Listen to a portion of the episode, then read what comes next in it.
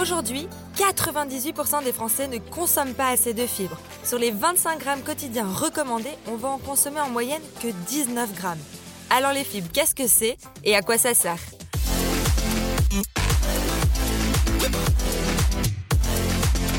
Bonjour, c'est Elena, la diététicienne de l'équipe FID et je suis ravie de vous retrouver aujourd'hui pour un podcast sur les fibres. Alors les fibres, qu'est-ce que c'est? Les fibres, c'est tout simplement des glucides, mais à l'inverse des glucides simples complexes, ils ne vont pas être digérés par les enzymes de notre estomac. On dit que ce sont des glucides non assimilables.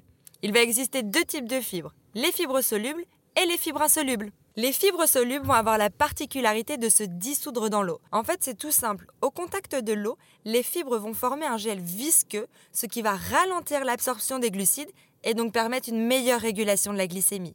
A l'inverse, les fibres insolubles vont pouvoir absorber jusqu'à 25 fois leur poids en eau. Alors elles, c'est encore plus simple. Elles agissent comme des petites éponges, elles vont se gorger d'eau et donc ça va augmenter le volume du bol alimentaire.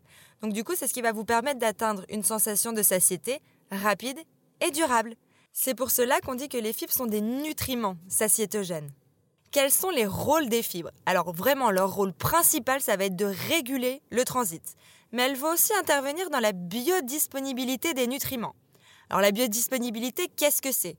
Lorsqu'on dit qu'une molécule telle que les vitamines ou les minéraux a une bonne disponibilité, ça veut dire qu'elle va facilement être absorbée par l'organisme. Tout à l'heure, je vous disais qu'on ne consommait pas assez de fibres en France, mais alors du coup, quelles sont les recommandations? Il va être conseillé de consommer entre 25 et 30 grammes de fibres par jour, dont la moitié sous forme soluble et la moitié sous forme insoluble. Les fibres, on les retrouve principalement dans les céréales et les produits céréaliers, surtout complets, comme le pain complet, le blé complet, les pâtes complètes, le riz complet ou même le son d'avoine. Vous allez aussi les retrouver dans les légumes ou les fruits, les légumes verts, la patate douce, la myrtille ou les légumineuses. Alors du coup, je vous demande d'augmenter votre apport en fibres, mais alors comment le faire Facilement? Il va y avoir quelques petites astuces très simples pour augmenter votre apport en fibres.